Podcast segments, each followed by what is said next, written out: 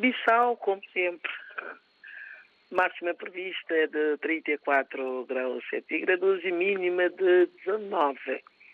Muito sol, muito calor, muita temperatura, muita mesmo da vida. É muita pena do outro lado, é frio e nós daqui temos muito, muito calor. Um calor muito úmido e faz com que a pessoa transpira muito também.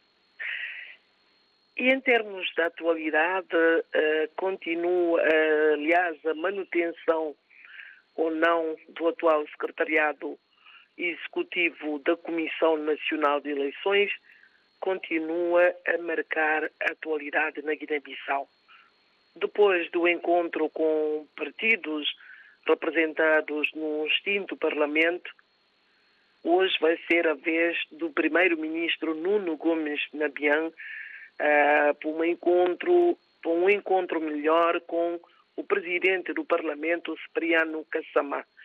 Como eu disse, em cima da mesa estará o assunto da manutenção do atual secretariado executivo da CNE. Uh, ah, este assunto continua a divergir os partidos políticos representados no Parlamento, em que alguns continuam uh, a defender a manutenção uh, do atual secretariado executivo da CNE e outras formações políticas continuam a dizer não, é preciso, já que existe uma vacatura, é preciso uh, preenchê-la.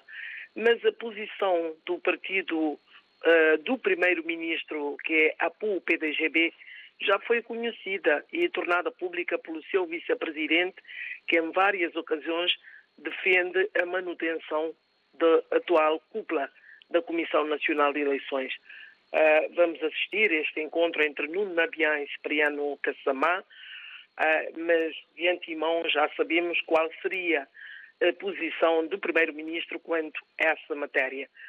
Também uma semana do início do recenseamento eleitoral na Guiné-Bissau, uh, Gabinete Técnico de Apoio ao Processo Eleitoral, JATAP, na voz do seu diretor-geral, disse ontem que já recenseou mais de 103 mil eleitores.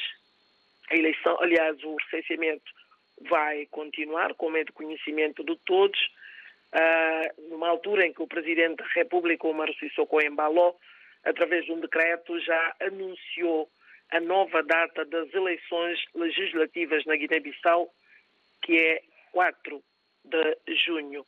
David, basicamente, é que nós temos, como a semana só começou agora, certamente que haverá mais assuntos ainda a desenvolver ao, ao longo da semana, mas também é visível e nota-se já a movimentação para a festa